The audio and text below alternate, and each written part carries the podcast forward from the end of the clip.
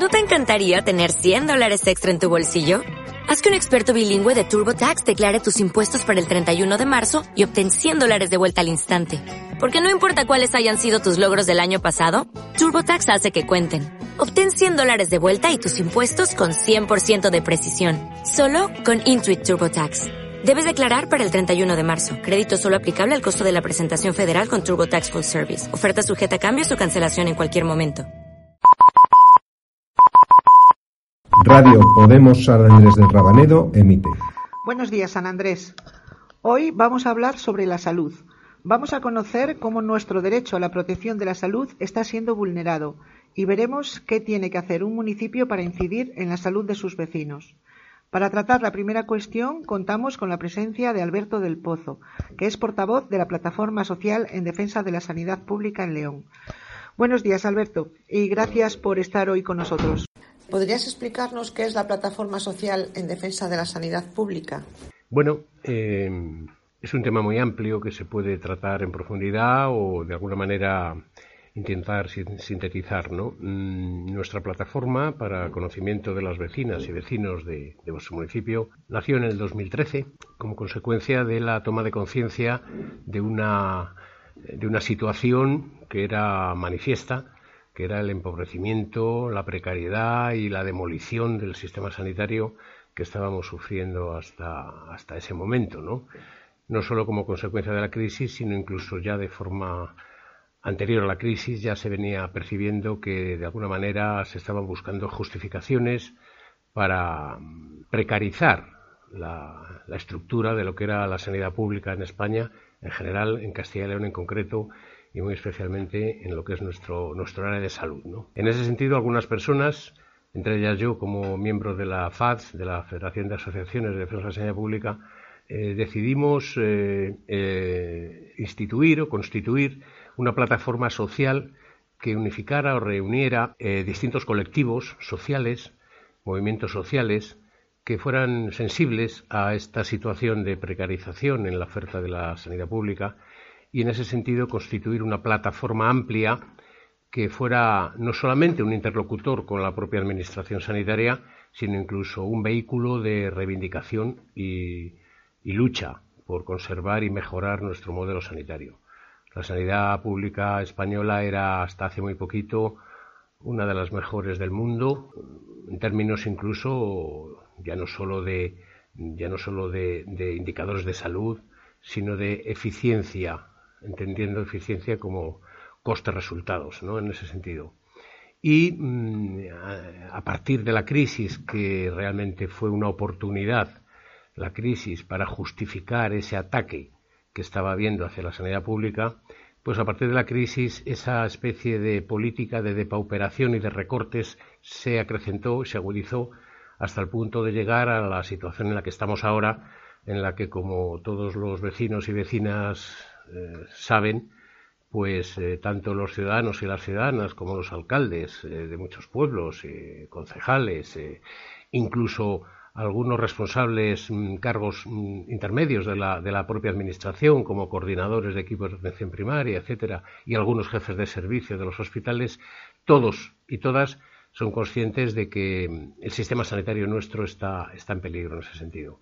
La plataforma, de alguna manera, intenta eh, aunar o unificar ese tipo de sensibilidad hacia nuestro modelo sanitario y convertirse en una fuerza, en una fuerza social para impedir que algo que es una conquista social, como es nuestra sanidad pública, pues se venga abajo en beneficio de, de, fondos a veces especuladores e incluso hay que recordar que la propia sanidad privada está trufada de inversión extranjera y de fondos que tampoco son precisamente nacionales, sino que los beneficios se van a otros, a otros países y por lo tanto estamos en manos de alguna manera de, de una especie de trust de empresas privadas que intentan apoderarse de nuestra sanidad pública y convertirla en un mercado más. ¿no? ¿Cómo afecta a la sanidad pública los actuales convenios con las entidades privadas?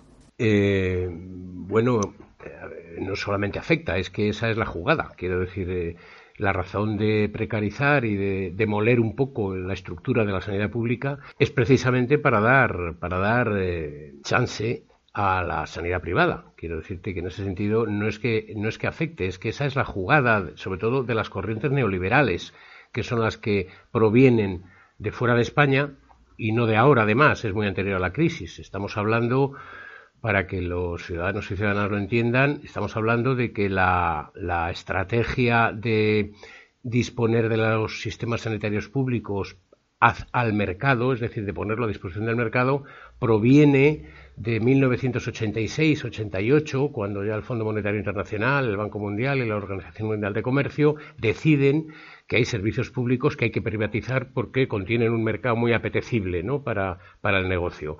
En ese sentido, esa corriente llega a España, evidentemente, como todo llega, y aquí se intenta, aquí estábamos precisamente sacando la cabeza e intentando aplicar en toda su extensión por aquellos entonces la Ley General de Sanidad, ingenuos de nosotros, cuando íbamos con el paso cambiado, porque mientras nosotros estábamos intentando poner en marcha eh, la Ley General de Sanidad y algunas otras medidas eh, que iban a construir un modelo sanitario público, pues desde, desde, desde tesis neoliberales eh, internacionales venía precisamente la estrategia de desmontarlo. En ese sentido íbamos con el paso cambio. Pero bueno, centrándome en lo que me preguntas, claro que influye, claro que influye. Precisamente influye a la hora de cómo los responsables políticos de nuestra comunidad autónoma, en este caso, pues están eh, concertando y haciendo contratos con empresas privadas y están cediendo parte de su capacidad de oferta, de oferta a la oferta de la sanidad privada. Sanidad privada que evidentemente, como todo el mundo entiende, eh, más allá de que tengan ánimo de lucro, que lo tienen, pues lógicamente buscan beneficios. Y los beneficios los encuentran exclusivamente en em, vivir o recibir pacientes de mutuas y de seguros privados, pacientes que no son excesivamente caros ni conflictivos, porque los pacientes crónicos y difíciles quedan para la sanidad pública, y además precisamente reduciendo eh, el personal y las plantillas en algunas de las clínicas que conciertan con la sanidad pública. Eh, cualquiera que haya tenido la necesidad de tener algún familiar o de padecer algún proceso que le haya llevado a estar ingresado en alguna clínica privada concertada comprobará cómo la dotación de plantilla es muy inferior a la de la sanidad pública. En ese sentido es lógico, la sanidad privada en su lógica de mercado lo que busca son beneficios y esos beneficios los tiene que encontrar en esto, plantillas reducidas y tener pacientes no excesivamente caros. Cuando hay pacientes conflictivos que generan gasto y sobre todo durante mucho tiempo esos pacientes son los que no quieren la sanidad privada y los que acaban quedándose en la sanidad pública. ¿no? Claro que influye, claro que influye. Influye en el ámbito hospitalario y iba a influir hasta ahora en la, en la atención primaria, pero la resistencia social, la presencia precisamente de asociaciones y colectivos como los nuestros, pues están haciendo que la propia Administración se lo piense y mm, dé un poquito marcha atrás con estrategias que venía intentando implantar hasta ahora, como eran las unidades de gestión, que era una forma de privatizar también la sanidad, la, atención primaria, o las eh, unidades básicas eh, que existen en Cataluña, unidades básicas, que es la atención primaria prácticamente privatizada. En ese sentido, en Castilla y León, pues la atención primaria no es apetecible para, las, para la sanidad privada o para los fondos eh, que están detrás de lo que es la sanidad privada. Porque, obviamente, mm, poner un centro de salud o gestionar un centro de salud en, en la cabrera pues no es rentable para ninguna empresa privada, con lo cual eso se va a quedar para la sanidad pública. De alguna manera la estrategia esta prolongada en el tiempo acabaría con la sanidad pública como una forma de beneficencia que conocimos los que ya somos mayores, ¿no? antes de que existiese la Ley de Sanidad y antes de que existiese el Sistema Nacional de Salud.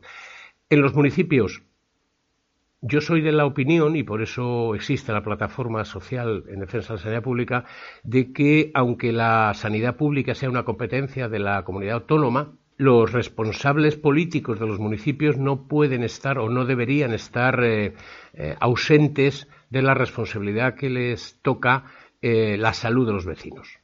Es decir, los ayuntamientos sabemos que tienen eh, competencias en materia de salud pública, pues eh, basuras, eh, abastecimiento de agua, redes, etcétera, pero además en lo asistencial lo que no pueden es estar totalmente ausentes de la realidad que les afecta a sus vecinos y deberían de ser en un momento determinado interlocutores políticos ante la Junta, ante la comunidad autónoma, para exigir que los servicios públicos de su municipio tuvieran un mínimo de condiciones como venían teniendo años atrás o incluso mejores, pero nunca quedándose haciendo el don Tancredo ante, este, ante esta demolición que supone la atención primaria en muchos municipios de nuestra provincia, como estamos viendo todos los días, ¿no? Con, la escasez de recursos, escasez de médicos, cierres de consultas, eh, acumulación de consultas porque no, no hay compañeros ni compañeras, etcétera. está siendo un auténtico desastre en ese sentido y los ciudadanos y ciudadanas deben de ser deben de ser conscientes de ello y, por supuesto, los responsables políticos de los municipios, yo entiendo que es una responsabilidad que tienen que asumir, ¿no? ¿Qué podemos hacer las vecinas y vecinos del municipio para frenar este ataque a la sanidad? Bueno, eh, precisamente nuestra plataforma está incidiendo en eso, mm, divulgando y mm, eh, impartiendo talleres de, información y de formación a los ciudadanos y a las ciudadanas de barrios y de algunos municipios, precisamente indicando cómo eh, los ciudadanos y las ciudadanas son los que los dueños del sistema sanitario y por lo tanto son los que tienen que organizarse y para que de forma organizada sean quienes presionen a los responsables políticos, a los responsables políticos sanitarios en este caso. No hay que olvidar, no hay que olvidar que la sanidad está financiada por los ciudadanos y que los gestores, los responsables políticos de la sanidad, son simplemente gestores. ¿eh? Y los sanitarios somos simplemente proveedores de un servicio pero estamos a sueldo del Estado, somos funcionarios de la Administración. Por lo tanto, por lo tanto, ni nos compete a los sanitarios excesivamente ese tipo de lucha, aunque deberíamos de establecer alianzas, como luego podremos comentar, ni nos compete a los sanitarios, ni tampoco la Administración sanitaria debe de creer que puede campar por sus respetos y gestionar eh, los fondos públicos de aquella manera. Es decir, está gestionando dinero de todas y todos nosotros. Y en ese sentido tenemos que pedirles cuentas. Y ellos tienen que ser capaces de dar cuentas a la ciudadanía de lo que hacen con el presupuesto sanitario. Eh, en ese sentido, la plataforma, en esos talleres que estamos dando en barrios y en asociaciones de vecinos, etcétera, lo que estamos es incidiendo en, cómo, eh, en cómo es tan necesaria la participación social en la gestión de la sanidad pública. Y no es algo que nos hayamos inventado cuatro trastornados o cuatro eh, que acabamos de salir de... Es algo que está en la legislación, ¿eh? ya desde la Organización Mundial de la Salud, pasando por múltiples eh, marcos legislativos, tanto de tipo internacional, en las conferencias de la OMS, como incluso en la legislación española, e internacional, por supuesto, se contempla la participación social y de la sociedad en la gestión de los servicios sanitarios públicos. Lo que ocurre, o lo que ha ocurrido hasta ahora, es que mm, a la Administración no le ha interesado divulgar que la población tiene mucho que decir en esto. Y por lo tanto, como no le ha interesado divulgarlo, lo que ha hecho ha sido permitir legislar, permitir o legislar que existiesen esos marcos, como eran los consejos de salud, por ejemplo, pero no solamente no dinamizarlos, sino permitir que se fuesen muriendo. De hecho, ahora mismo, consejos de salud en el área de León, que yo sepa, de los 27 o 28 que debería de haber, consejos de salud hablo, deben de funcionar cuatro y además mal, quiero decir, de forma poco frecuente, etcétera. Entonces, la población no sabe, desconoce que hay un marco de participación oficial que está en la ley y en la legislación de nuestra comunidad autónoma, que son los consejos de salud.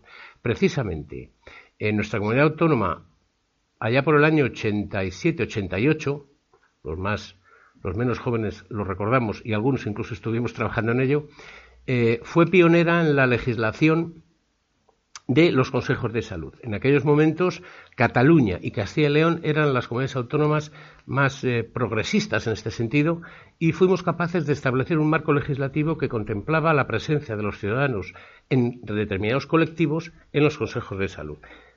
Se dispuso qué tipo de participación tenía que haber en los consejos de salud, se dispuso incluso con qué periodicidad tenían que reunirse los consejos de salud, pero a partir de ese momento, a partir de que se creó el marco legislativo, ni la Administración, no por desidia, sino por interés, por interés, ni la población, precisamente porque por desconocimiento de todo esto, insistieron en que estos consejos de salud fueran dinamizados. Por lo tanto, los consejos de salud han ido muriendo y ahora mismo podemos decir que ya, ya os digo que ahí deben de funcionar cuatro de 27 o 28 tendrían que estar funcionando en el área de salud de León, estoy hablando, es solo, ¿eh? Eh, si es verdad que la legislación permite, por ejemplo, que dos zonas de salud eh, contiguas, pues compartan un consejo de salud. Hay casos, sobre todo en el medio urbano, donde es muy difícil separar una zona de salud de otra cuando los condicionantes del entorno y sanitarios son los mismos. Entonces se permite, la ley lo permite, que dos zonas de salud limítrofes pues compartan un mismo consejo de salud. Pero las zonas de salud rurales ahí no hay posibilidad de que se comparta o no debería de haberlas. Y en cualquier caso, en ambos casos quiere decir que la Administración no tiene ningún interés en fomentar y en dinamizar los consejos de salud. Em, hay otras formas de presionar. Hay otras formas de presionar, siempre de presionar, hablamos democráticamente, obviamente, ¿no? Hay otras formas de presionar que es la constitución de redes, redes, como existen en algunas comunidades autónomas, como hay experiencias, por ejemplo, en Castilla-La Mancha, con la experiencia de Puerto Llano, en Asturias, Cataluña y Andalucía existe un proyecto de movilidad, de movilización social por la sanidad que se llama A pie de barrio, que es interesantísimo, interesantísimo, que han adquirido en algunos casos tal fuerza y tal peso que a la Administración no le queda más remedio que atender las reivindicaciones que plantean, porque de alguna manera la Administración, bueno, pues eh, juega con la, con la desinformación de la población, pero cuando se topa con una población informada, pues lógicamente tiene que recular porque se da cuenta que legalmente no tiene otra cosa que hacer, ¿no? No puede hacer otra cosa. Entonces, los ciudadanos y ciudadanas de los municipios yo creo que tienen que saber organizarse y para organizarse seguramente lo primero es estar informados, estar informados y formados. Y a eso seguramente es algo que mm, tenga mucho que decir los responsables políticos de los ayuntamientos.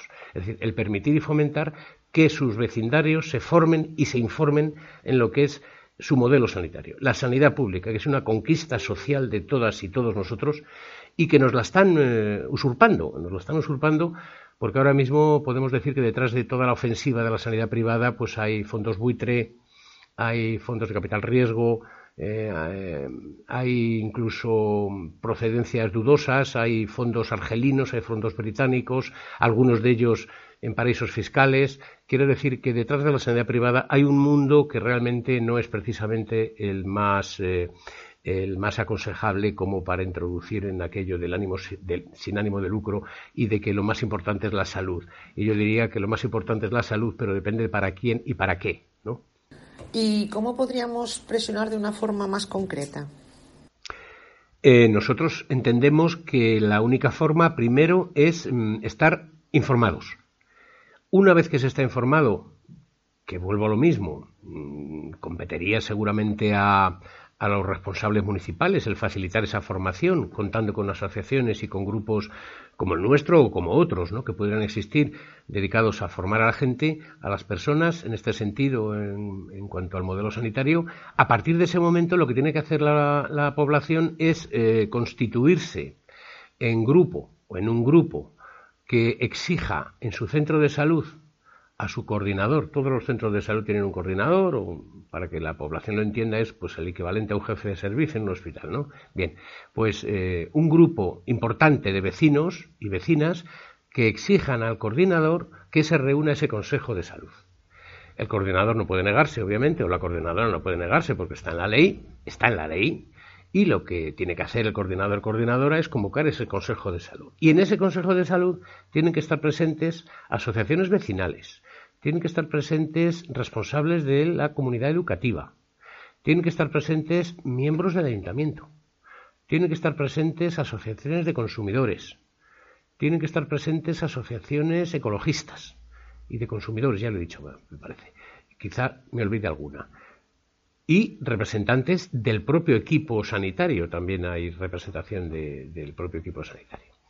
Y esos consejos de salud no solamente tienen que dar explicaciones a la población de lo que se hace con el presupuesto de, ese centro de salud, de esa zona de salud, sino que tiene que también contar los problemas, los problemas que tiene esa zona de salud.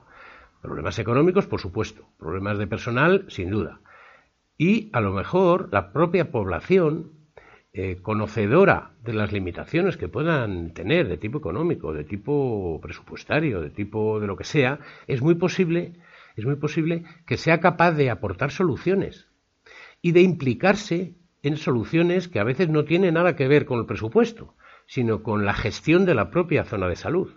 En cualquier caso, en cualquier caso, la presencia de colectivos vecinales es fundamental en los consejos de salud, porque no se puede entender que la sanidad se organice a espaldas de quienes la financiamos.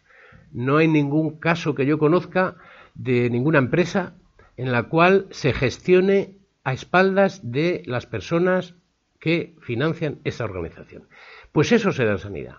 Es decir, eh, hubo un momento en que en sanidad, al principio de la legislación de estos consejos de salud que yo os comentaba antes, pues el modelo de participación que había en la sanidad era parecido al modelo de participación que había en la enseñanza, con aquellos consejos, no sé cómo se llamaban en la enseñanza. Eh, no me acuerdo cómo se llamaba exactamente ahora, ¿no? Pero a partir de un momento determinado, precisamente en la sanidad, ha ido disminuyendo esa capacidad de participación y ahora mismo seguramente no solamente no es que no haya participación, es que no hay ni conocimiento por parte de los vecinos y vecinas de que esa participación tiene su marco legal y que por lo tanto, de forma organizada en cada municipio, aquí en San Andrés o en cualquier municipio, eh, tenemos los vecinos y vecinas una obligación ética y moral para organizarnos y saber defender nuestra sanidad pública. Sanidad pública, que nunca me canso de decirlo, no solamente es un modelo asistencial Em, que ya os decía que fue famoso en el mundo entero precisamente por su eficiencia y su eficacia, sino que además es un elemento de cohesión social y es un elemento de redistribución de la riqueza. Porque la sanidad pública se financia a costa del dinero de los ricos en favor de los pobres, mediante los presupuestos generales del Estado. Lo financian también los sanos, lo financiamos los sanos, en beneficio de los que están enfermos. Lo financiamos eh, lo financian los jóvenes para los que ya no lo somos tanto y lo financian las personas que tienen trabajo para aquellas que ya no lo tienen. De alguna manera, si veis esta cuádruple transferencia social, eso es lo que hace que la sanidad pública como conjunto y como concepto sea un elemento importante de cohesión y de redistribución que no podemos perder, ni podemos permitir que se nos secuestre. En ese sentido, yo hago un llamamiento a todos los vecinos y vecinas para que se organicen civilizadamente democráticamente y se constituyan en un grupo que exija, que exija la constitución del Consejo de Salud de su zona, allá donde estén, sean municipios pequeños o sean municipios urbanos o semiurbanos, pero tienen Consejo de Salud y tienen que exigir que se reúna este Consejo de Salud.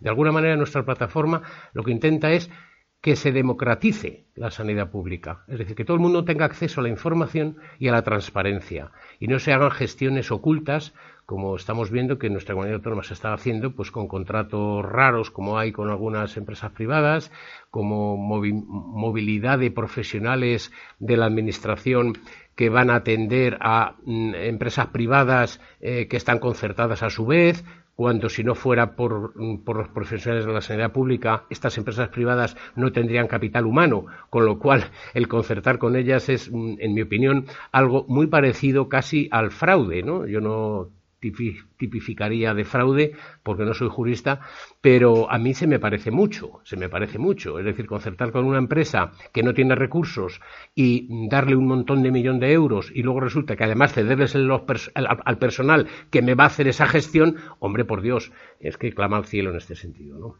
Aquí interrumpimos esta interesante explicación de Alberto del Pozo, pero continuaremos en la segunda parte. Buenos días, San Andrés.